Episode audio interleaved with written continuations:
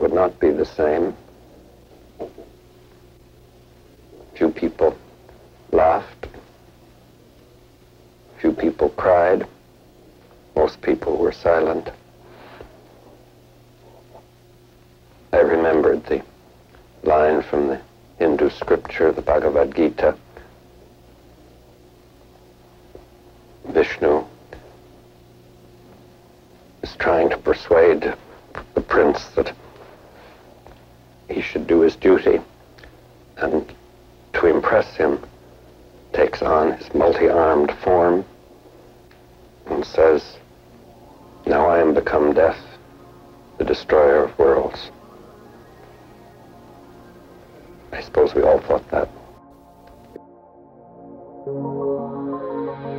Bienvenidos y bienvenidas a Mansa Cinta, el podcast de Antónima donde hablamos sobre cine.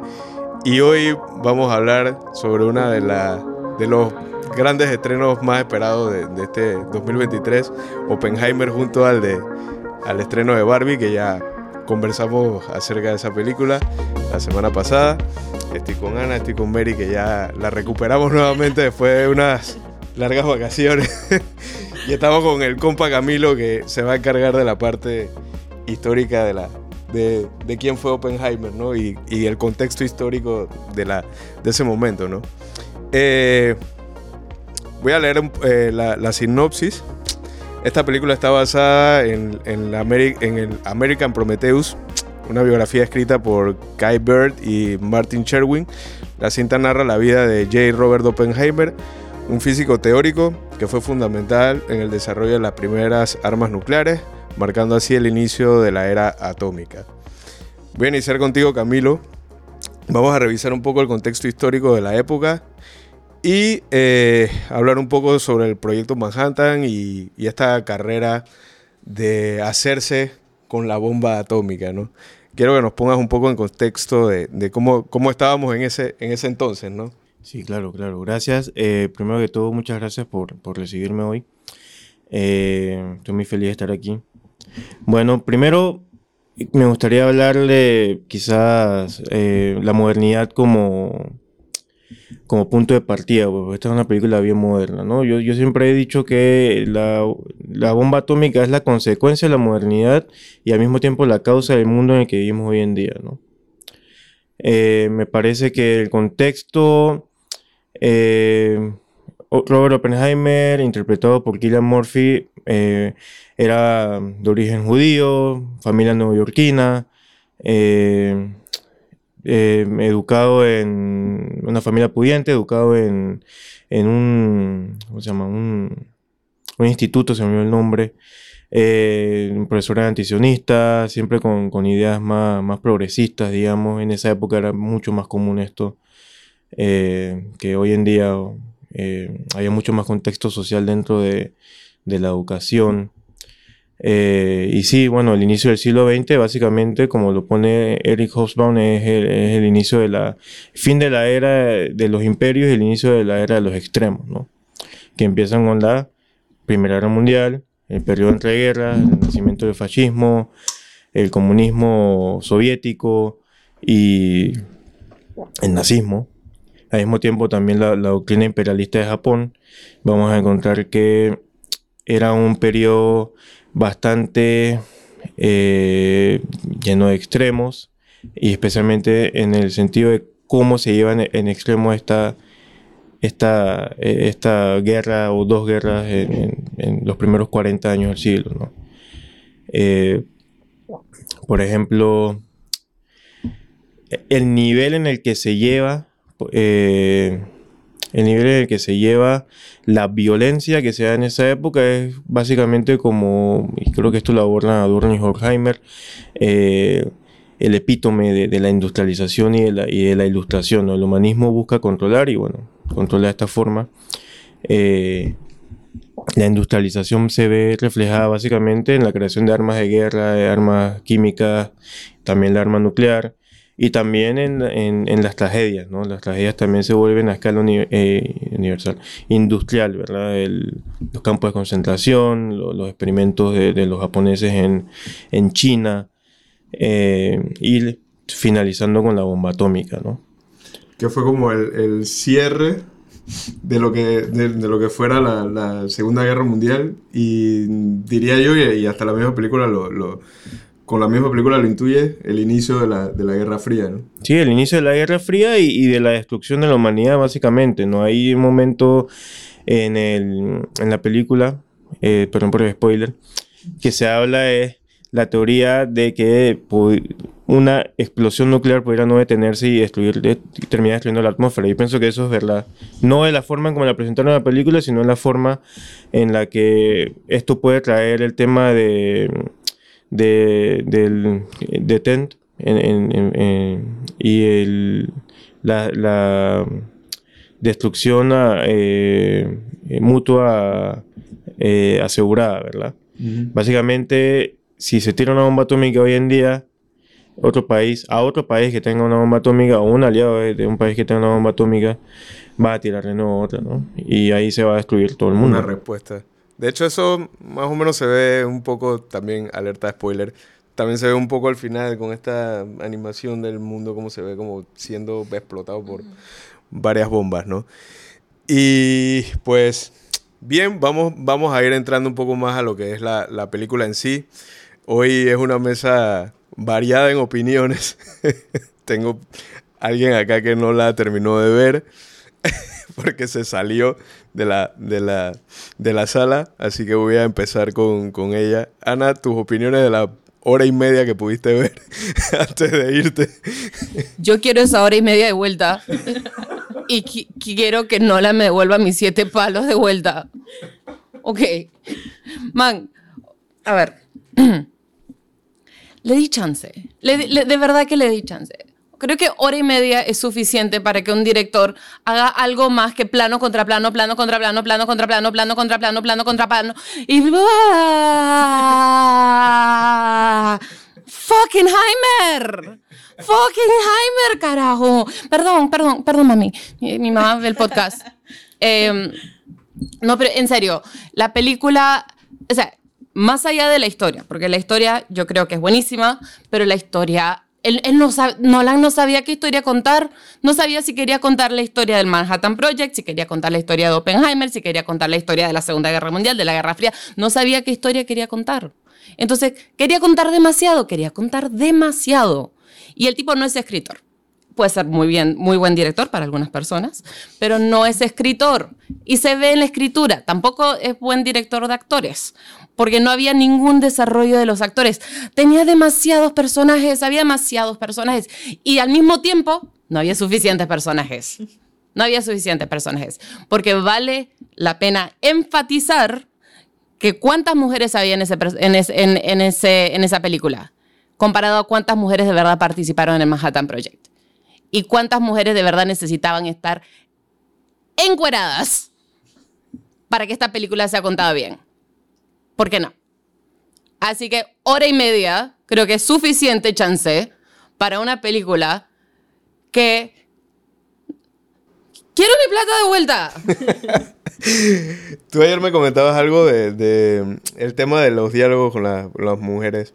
Ah, ¿Podrías, sí. ¿podrías eh, ahondar un poquito en eso? Que, que, me resulta muy interesante y es algo que es, es, una de las críticas que he visto mucho, sobre todo del, del, del, lado femenino, y tiene, tiene mucho sentido, en verdad, lo que, lo que dicen acerca de, esa, de eso, pues. Ok, eh, sí, te estaba hablando era del test de Bechdel, mm. que es eh, un test que se usa en cine, o sea, es un, es un test de...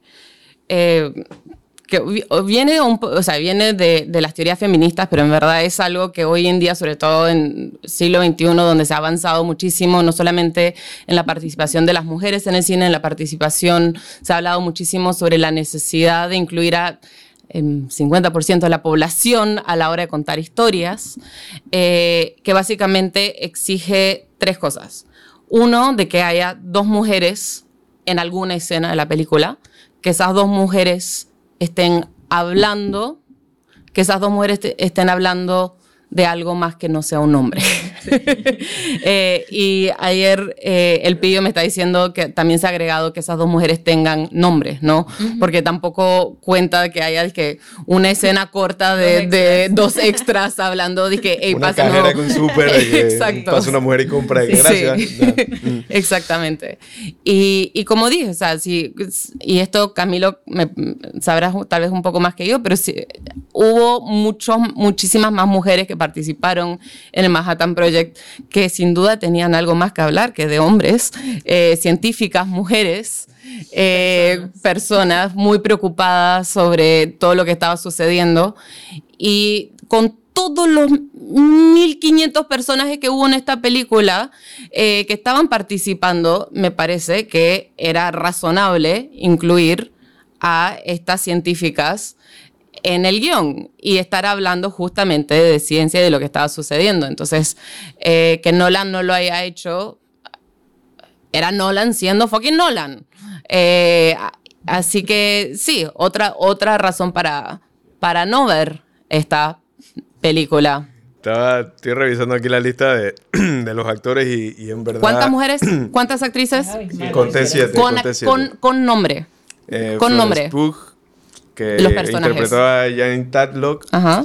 Kitty Oppenheimer, eh, Emily Blunt, eh, Emma Dumont, que hizo de Jackie Oppenheimer, Sadie Strat- Stratton, que, ¿Qué hace de? que es como, no sé porque no tiene el nombre aquí, Ajá. eh, Olivia Tilby, que no tiene nombre tampoco, Ajá. le ponen act- actress, Ajá. Louis Lombard, Que es la que única es Ruth. Tolman, ajá. Y eh, Florian Nolan, que me imagino que se habrá sido Que hace alguna un extra, cameo, a un sí. cameo o algo así. Instan- de Instantáneo. Los demás son obviamente hombres. Está Killian Murphy, Robert Downey Jr., eh, Rami Malek, Damon Bostic, Jack White y te vas así, Matt Damon y todos Una tienen... pregunta, ¿Rami Malek algún- habla? Sí, Rami Sí, Malek sí, habla. sí. Hill. Ah, ok, yo me fui antes de eso. David Ah, Hill. sí, sí, te fuiste. De hecho, al final Le tiene... guardan algo. De hecho, al final tiene una, una intervención bastante interesante. Eh, pero sí, es verdad, es, es- es muy cierto. Eh, eh, mm, mm, eh, yo pensaba de que, bueno, debe ser que el... Porque no estaba tan, ¿sabes? Tan empapado del tema del el proyecto Manhattan. Yo dije, bueno, debe ser que, bueno, eran científicos y en esa época, digo, los hombres tenían, los hombres tenían mucho más, eh, los espacios ya copados y no había entrada para mujeres, pero en verdad sí, había, sí hubo mujeres que Mira, participaron voy a, dentro voy, del a proyecto mencion- voy a mencionar a una, María Geppert Mayer, que ganó en 1963 el Nobel. eh, fue una, eh, fue una física eh, que justamente su trabajo en el Manhattan Project, específicamente en Los Álamos, en Los Álamos, o sea, también estaba ahí mismito, eh, su sus estudios en los eh, eh, isótopos de uranio fue justamente, o sea, participó en lo que, en la, perdón, es que lo estoy leyendo en inglés, estoy traduciendo en mi mente, la posibilidad de separar estos isótopos a través de reacciones fotoquímicas. O sea, un rol bastante importante. Sí. Eh, la vuelvo a nombrar, María Geppert Mayer, ganadora del premio Nobel. Podría hecho- haber participado, me parece. De hecho, para, para esto, lograr todo lo que ellos logran en el, en el proyecto Manhattan, eh, de hecho, antes, antes de, de realizar este proyecto, hubo mujeres científicas que, que his- eh, hicieron avances dentro de la física eh, y la química, y, y gracias a estos, estos avances, obviamente, ellos tenían como el, el camino más, eh, un poco más, más abierto, ¿no? Para, para realizar estos estudios y chuzo. En verdad es un punto, es un punto, es un punto negativo de, de la película y ahí te doy completa razón, Ana. Eh, sí, Ahora ¿puedo voy contigo, añadirme? voy contigo, Mary. Tus opiniones acerca de la película y lo que también piensas acerca de esto. Sí, bueno, quería justo añadirme a lo que está diciendo Ana, porque supongo que siendo una mujer es algo que percibo cuando veo cualquier contenido, como de qué manera están siendo representadas las mujeres. Y estaba de hecho muy entusiasmada por ver a Florence Pugh, porque he seguido su carrera, me parece que es excelente actriz, lo mismo con Emily Blunt, y sí se sintieron sus personajes súper como poco utilizados o no usados de manera tan eficiente. Y yo de por sí pienso que el elenco está extremadamente lleno, al punto que cada escena se siente como, uh, mira quién apareció ahora, es esta persona de tal otro contenido que conozco. Exacto. Entonces no te permitía tanto, no te permitía tanto estar inmerso en la escena que estaban presentando y te enfocabas más en quién era la persona que, que acaba de aparecer frente a ti. Y en sí, em, yo estoy bastante de acuerdo con lo que dice Ana sobre Christopher Nolan. Yo siento que él es un buen director. Em, tiene cierto, es muy fuerte en aspectos técnicos. Em, creo que específicamente como escritor, para mí en lo personal se queda muy corto profundizando y desarrollando personajes. Esto afecta a todos los personajes, pero en esta película se siente que particularmente afecta a los personajes femeninos.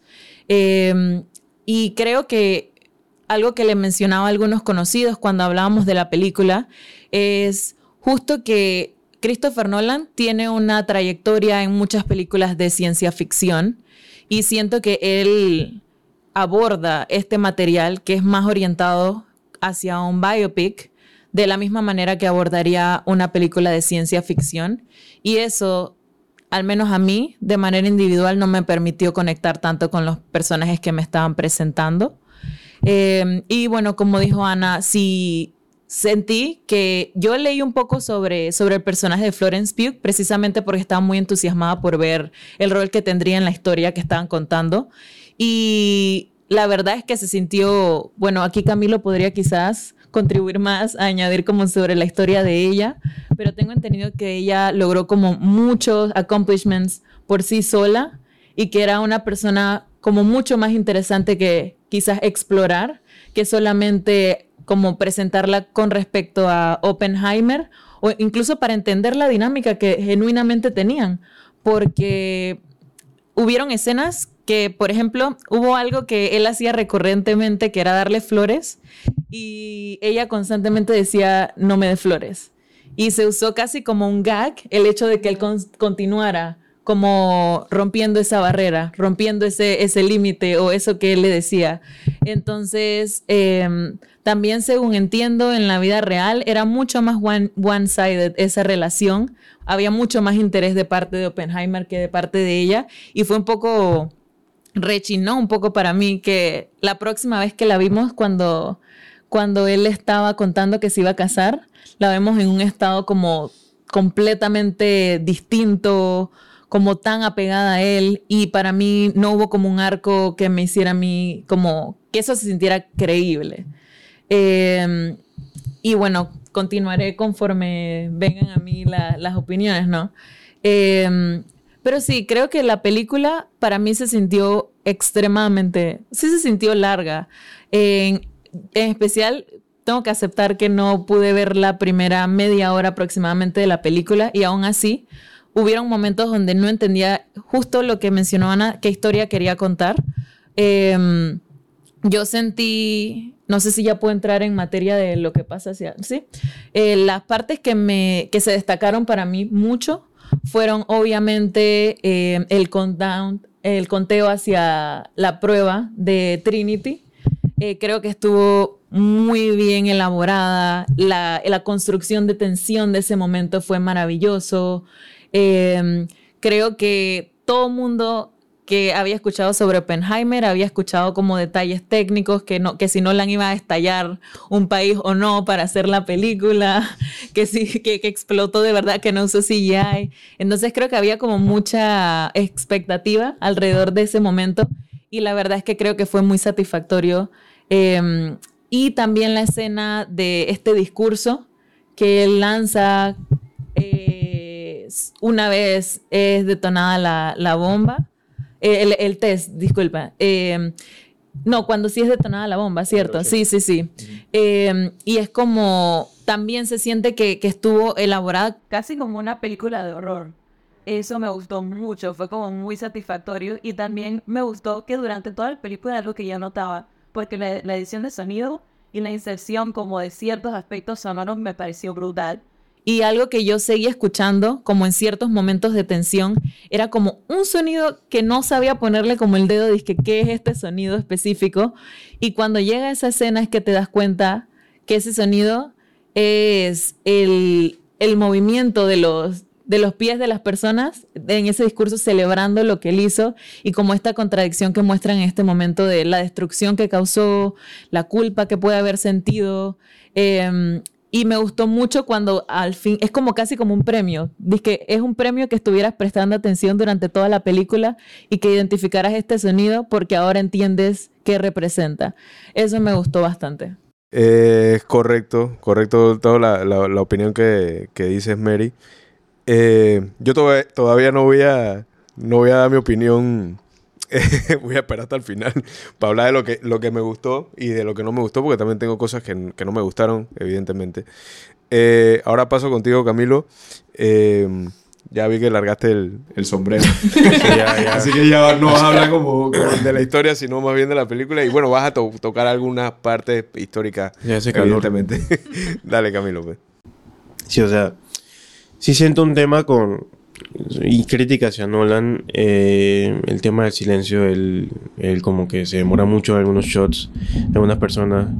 Eh, no hay silencio en toda la película, me di cuenta. Hey, toda la película es como un montage de. como lo que él siempre hace, ¿no? De que, hay acción y que pasan eh, cosas, progreso del plot, pero la canción, la música nunca se acaba. Me di cuenta de eso. Hasta el momento de Trinity, pues, pero. Porque obviamente yo imagino que quería llegar a eso, pues, quería, quería llegar a, que notáramos que era una ausencia importante, ¿no?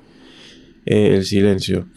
Eh, también siento que a veces la película, la película tiende también a ser bien crítica con el tema eh, político y cómo Estados Unidos llevó, llevó el tema de la bomba. también la persecución a, personas percibidas de izquierda.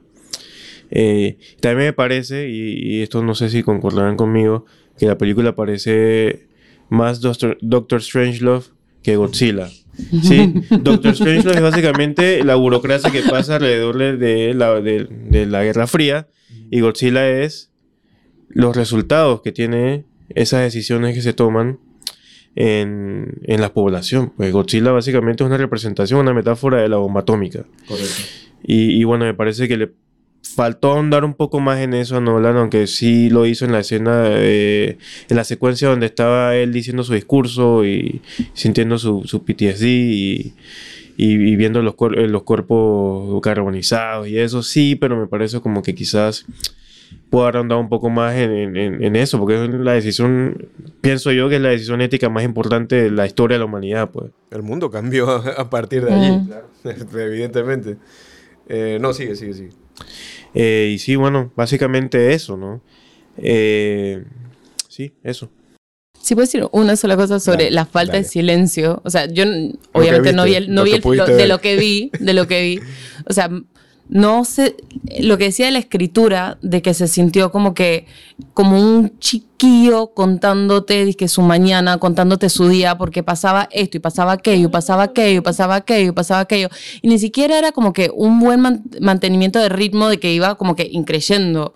Era aburrido, era aburrido, porque era una narración pero lineal, o sea, es, por eso es lo que digo es que no sabía lo que estaba contando, porque iba como que de aquí, después pasaba aquello, después pasaba aquello, después pasaba aquello, y eran noticias aburridas, era como estar escuchando la radio o estar, viendo disque, un canal de televisión donde dije, y en este pueblo pasa tal cosa, después pasa tal cosa, después tal otra, y tal otra, y tal otra, y tal otra. Entonces no hay silencio, no hay pausa, no hay desarrollo de personaje, y simplemente es, te está relatando los sucesos. Mm. Y para eso me leo el libro, honestamente. Y lo empecé a leer también. era más divertido. Me acabo de acordar algo. Eh, el uso de blanco y negro en la secuencia del 54, ¿no? Eh, para mí. Está hecho la perspectiva de Louis Strauss. De Louis Strauss. Que no es Levi Strauss, el antropólogo, es otro man ahí que Louis Strauss. Eh, me llama bastante la atención que habían escenas donde él aparecía y siempre que él aparecía era blanco y negro, no sé si se dan cuenta, hasta que un momento dejó de ser blanco y negro. ¿Por qué? Supongo que es por el tema de que está llegando la narrativa a ese punto específicamente. Lo que pasa es que él cambió, él cambió la, la, Él quiso diferenciar las perspectivas, ¿no? Mm. Desde la perspectiva de, de, de Oppenheimer y desde la perspectiva de Louis Strauss. Esa era, era lo, que, lo que estaba haciendo. La diferenciación para él era dije, con el color, pues. Quiso, pero después vuelve a la perspectiva de Oppenheimer. Sí, y no que vuelve el- al blanco y negro. Que es lo que es con lo que juega Nolan casi siempre, que echa para adelante, echa para atrás. Sí. Sí, sí, Va- pero va después- jugando pero- con los tiempos. Es como sí, como Sí, sí, pero después vuelve a la perspectiva, pero no vuelve al blanco y negro. Bueno, hasta el final. Hasta, digo, es que tenías que quedarte hasta el Eh, final para ver la parte esa que no Es Ah, que, no déjame, te explico un poco. Eh, básicamente, y aquí me pueden corregir también, eh, él está teniendo una conversación, me parece que, que es el, el al que le está contando los sucesos, como por qué él se siente, qué personaje es, porque eso justo no lo vi al principio, con el que él está conversando. como un, un ayudante eh, en esa en esa asamblea del Senado para ratificarlo a él como secretario de no creo que era interior, no me acuerdo. Eh, sí. Y, y quería decir una cosa antes el- sobre el tema de blanco y negro. Para mí blanco y negro no solamente la perspectiva del personaje de Robert Downey Jr., que es Secretario de Comercio, Louis. Strauss, secretario de Comercio. Eh, y básicamente también representa el maniqueísmo de la época, ¿no? Blanco y negro. eh, el tema del anticomunismo y el macartismo, ¿no? Para, para mí puede representar eso también, ¿no? Y co- no eso, eso es spoiler. Mejor Ya no Eso es un hecho histórico. No, No, sí, bueno. pero, pero igual el, el hecho de que ahí se, se revela como si fuera que el villano, dije, Sí. dije que él planeó todo para joder a Oppenheimer. Eso sí me da un poco de risa Sí, también, sí. como que ya... Caricaturesco el asunto. Sí, sí a- a- hasta... No me sorprendería haber visto en los créditos y que Albert Einstein re- regresará en, no sé, en Oppenheimer 2, pues. Y a pesar de eso, a mí me gustó la película, ¿ok? No la sentí tediosa ni larga, perdón. Lo siento, Ana. Me gusta comer popcorn cuando voy al cine, popcorn más grande y me lo como y me no Mira, hay importa. una yo razón veo. por la cual eres invitado de Mansacinta, man. No, no, no, no. Créeme que voy a volver, voy a volver. Calma, calma. Voy a volver con Zodiac. El de Zodiac que me queda pendiente, sí, sí, sí. Lo que quería comentar Mm. es que él está contando ciertos sucesos a una persona que me acaban de decir que es secretario, asistente. Era como un asistente que no Es- tiene nombre. Sí, pero él está contando estos sucesos a una persona. Y los sucesos que él cuenta son desde su perspectiva, pero yo también comprendí esa parte, en especial con el final, comprendí esa parte como estas cosas no necesariamente son la verdad, ¿sabes? Entonces, como que yo siento que la parte en blanco y negro era como justo su perspectiva y que era como toma esto con un grain of salt, como con un grano de sal, qué tan cierto es esto Sí. que te está contando. Pero entonces cuando vemos la misma escena en color, siendo que no le añade suficiente contexto a lo que está mostrando. Es y que- entonces se siente como que, y la técnica entonces no acompaña tanto a la narrativa, no aporta mucho. Exacto, o sea, se sintió muy arbitrario en el cambio, sobre todo, porque yo entiendo dije, usar el blanco y negro para enfatizar algo, pero me quedé como que, ¿enfatizar qué? Y sobre todo cuando era dije, la perspectiva de alguien, pero después como que cambió la perspectiva y después volvió y era como que, man, tú solo quieres el blanco y negro, tú solo quieres fiar. Volvió de vuelta, no le no, no, no. Yo, yo opino como, como eh, Camilo que, que dice que pues esta parte en blanco y negro, mm, seguro porque el mundo, ¿sabes? Hay muchos grises, ¿no? Bipolar. Y, y hay muchos grises. A veces tendemos a ver la historia de que blanco o negro, ¿no? Me imagino que él también quiso plasmar eso, esos grises allí con esta, con esta idea del, del- color. Pero bueno, entrando ya en, en- mi opinión general de, de- de la película, destaco, creo que dos cosas por encima de la, de la historia eh, o de lo que hizo eh, Nolan.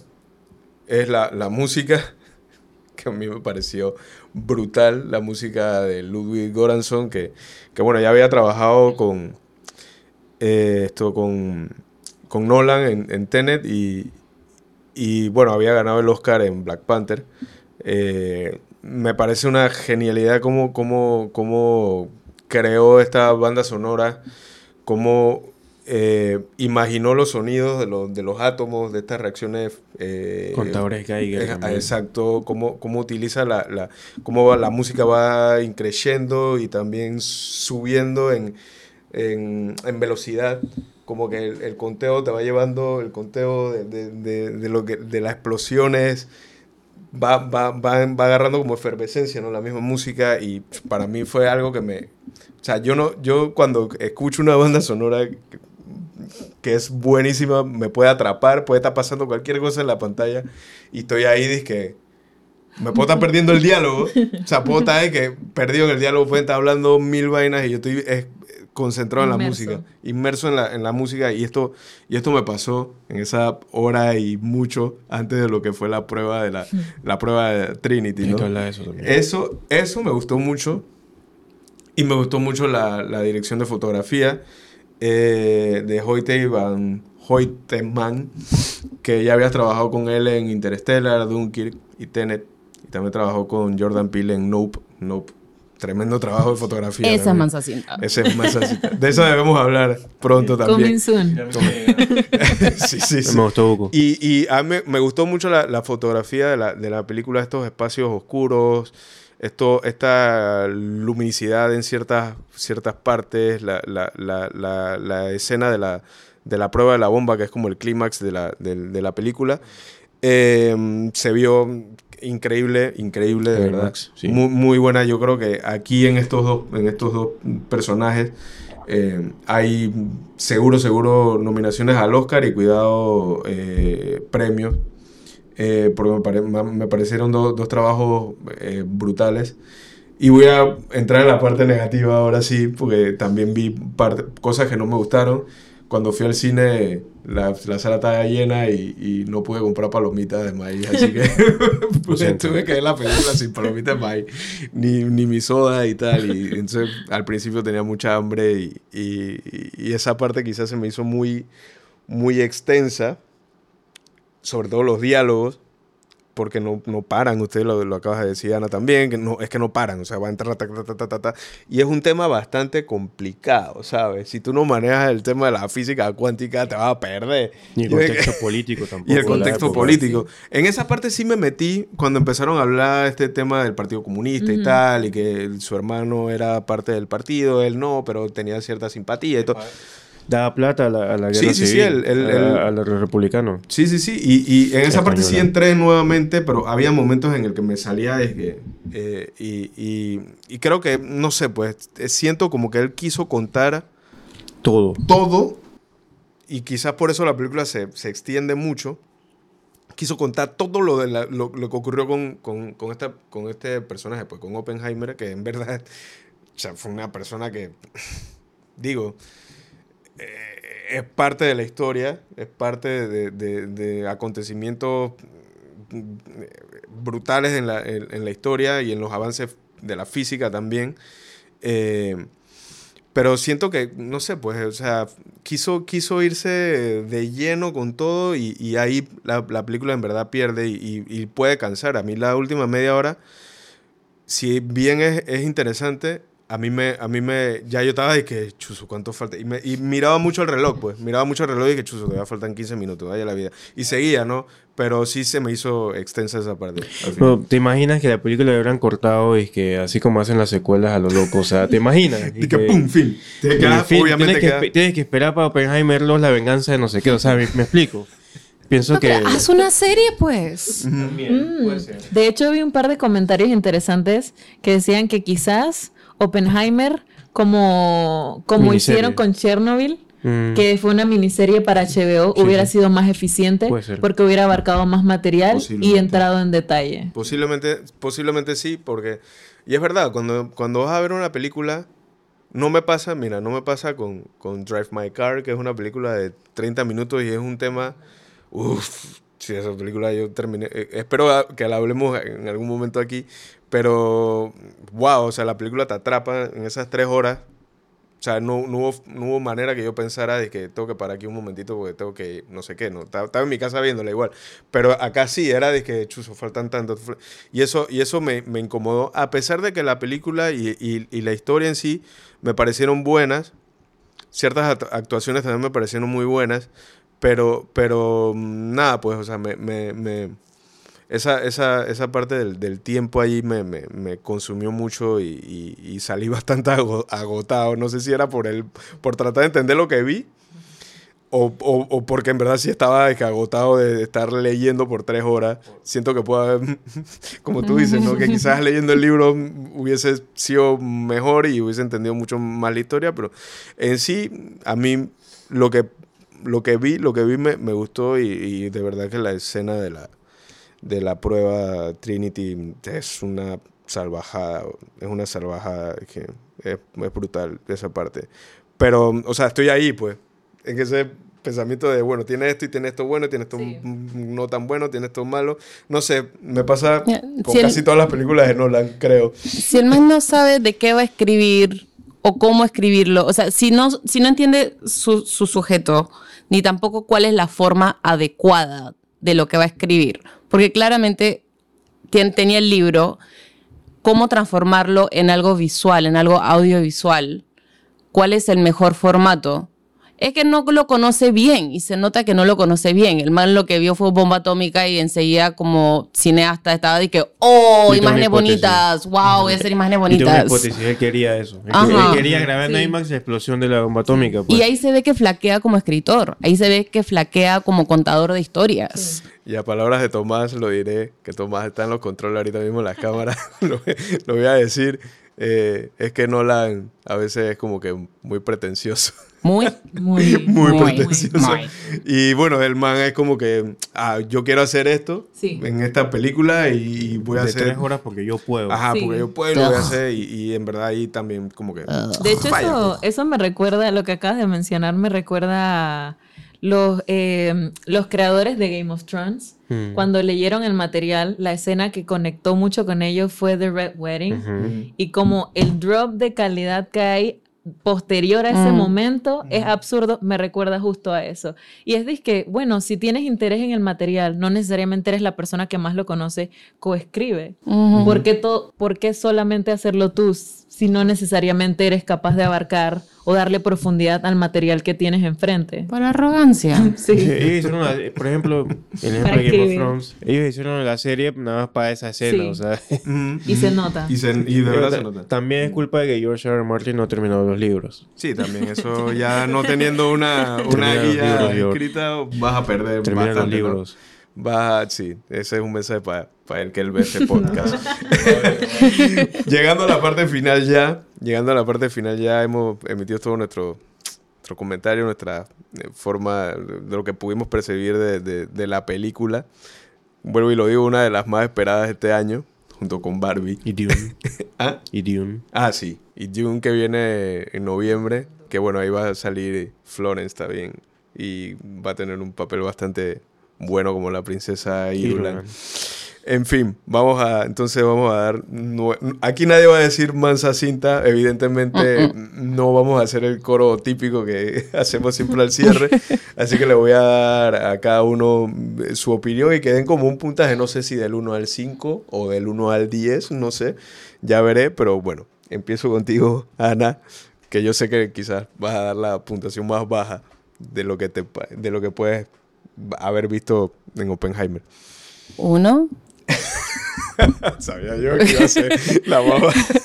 Eh, Sí, y lo único que rescato es que sale el actor que hace del alcalde Wilkins en Buffy la Casa Vampiros.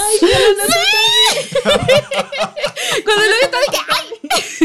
Estaba de que ¡ay! Ese es un buen momento entre los 1500 personajes que aparecían y actores. Estaba de que ¡ay! Eso me gustó.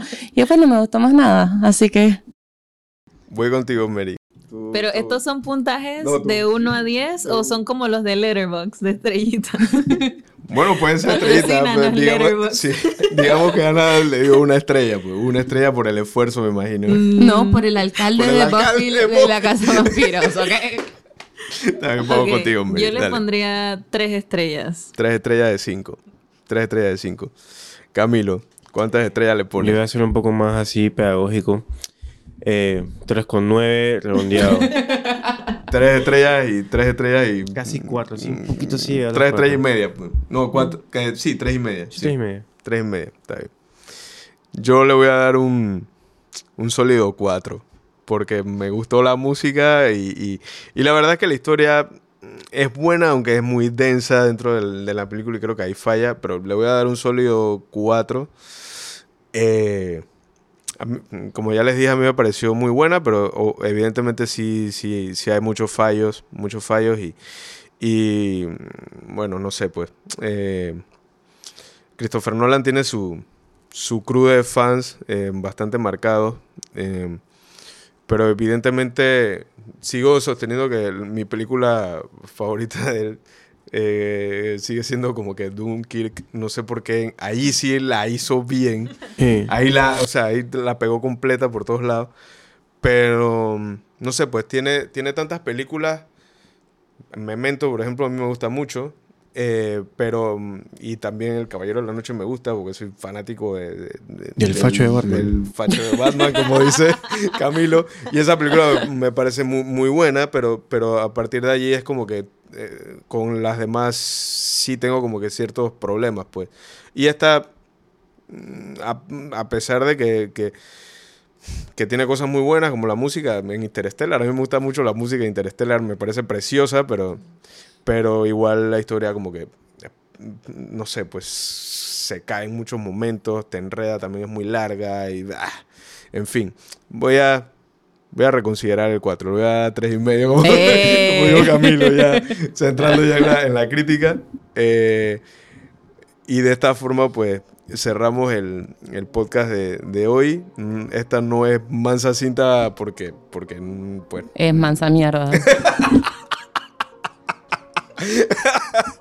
creo que, que Ana, bueno, Ana va a ir a- a- al cine y va a reclamar su plata, obviamente. No, a Nolan le voy a reclamar la No, plata. Eso me recordó un capítulo de. Me acaba de recordar un capítulo de South Park cuando hicieron una. Ah, de Indiana Jones. el de Indiana Jones que fueron donde. Y Steven Spielberg y George Lucas. Spielberg y George Lucas a reclamarle la plata de que porque lo habían estafado. que- Ay, a la vida. Pero hey, siempre, siempre tenemos. Aquí la pasamos muy bien grabando esto y siempre sacamos, nos acordamos de películas y tal. Y, y- y, pues Conversamos. conversamos. Al final, eso es lo bueno del cine, ¿no? Ver historias, esto, compartir dif- y disfrutarlo, ¿no? A- aunque te encuentres con películas que causan mucho revuelo, mucha expectativa y al final terminas tú y que, wow, qué chuzo. qué complejo fue todo esto. De, que, de hecho, yo salí sudado de la sala, de que yo salí súper sudado. y estaba, "Ay, Y una, una última cosa, que Barbie la salvó el tema de la taquilla, en verdad, por ese es el fenómeno de Barbenheimer. Sí, Barbie, Sí. Bar- eso eso es verdad, no lo habíamos tocado, y es cierto. es Deberíamos cierto. hablar. Barbie salvó a Nolan. Nolan le debe su vida a Barbie. 100%. Nolan debe arrodillarse ante Barbie. Lo digo por el tema también de que es un, es un tema que muy poca gente conoce, pues, para la bomba atómica, o sea, mucha gente lo conoce, pero, por ejemplo, yo fui, yo fui con para personas que no, no sabían quién era Oppenheimer, pues. Eh, no voy a decir sus nombres. Eh, y sí, o sea, no. Fue no alguno facho, no, no, no, no, no, no, no. Jamás. Claro. No, y Nolan, el nombre de Nolan también arrastra a boca sí. gente sí, también. Sí, sí, pues. tiene su pues. público. Eso iba a mencionar, que había gente que no importaba la película que fuera, iba a ir a verla por Christopher Nolan. Pero Barbie ayudó Hugo. Bastante. De hecho, antes de que si- se formara como se solidificara tanto este fenómeno, yo empecé a ver los memes y tal, y yo dije que en todo caso esto va a beneficiar a Oppenheimer Ujú. buco por este combo que se formó de memes, etcétera. Luego ellos como que también Christopher Nolan como que abrazó el promocionarlo de esa manera. Greta Gerwig como Sí, que claro. puso que iba a verla. Eh, Tom Cruise dice que voy a ver las dos. Vean Misión mismo día. El que por estaba- favor. Y el que estaba Sí. cabreado porque no iba a tener su película en IMAX. Pero también el tema de la, de la strike, de, de, de la huelga, también hizo que la película no Sí, tuviera, no sí. tuviera la promoción que iba a tener, así que Barbie lo ayudó. Barbie, Barbie lo, lo, lo, la- Lo salvó. la- Lo salvó. Oye, es cierto, esa, esa parte no, no, no la tocamos. Qué bueno que lo trajiste ahorita al final. Y eh, digo, es, es verdad. Es verdad. Sindicalícense. El- sí. Sí, sí, y de sí, eso, sí, de sí, eso sí. iba a decirles que el próximo, el próximo podcast que vamos a grabar de Mansa Cinta va a ser sobre la, la huelga de actores y la huelga de guionistas que entra ya creo que en su... La de los guionistas ya va entrando a su cuarto mes y la de los actores creo que ya está en un mes ya o, o va para el mes y medio y esa, ese tema va para va pa largo. Así que el próximo nosotros nos vamos a organizar como deben hacer todos los trabajadores organizarse y vamos a hablar sobre la, la huelga de actores y guionistas. Esto ha sido todo por hoy. Eh, espero que les haya gustado este capítulo de Mansa Cinta, aunque la cinta no haya sido mansa. y nos vemos en la próxima. Gracias por escucharnos. Saludos, gente. Chao. Chao, chao. Hasta luego.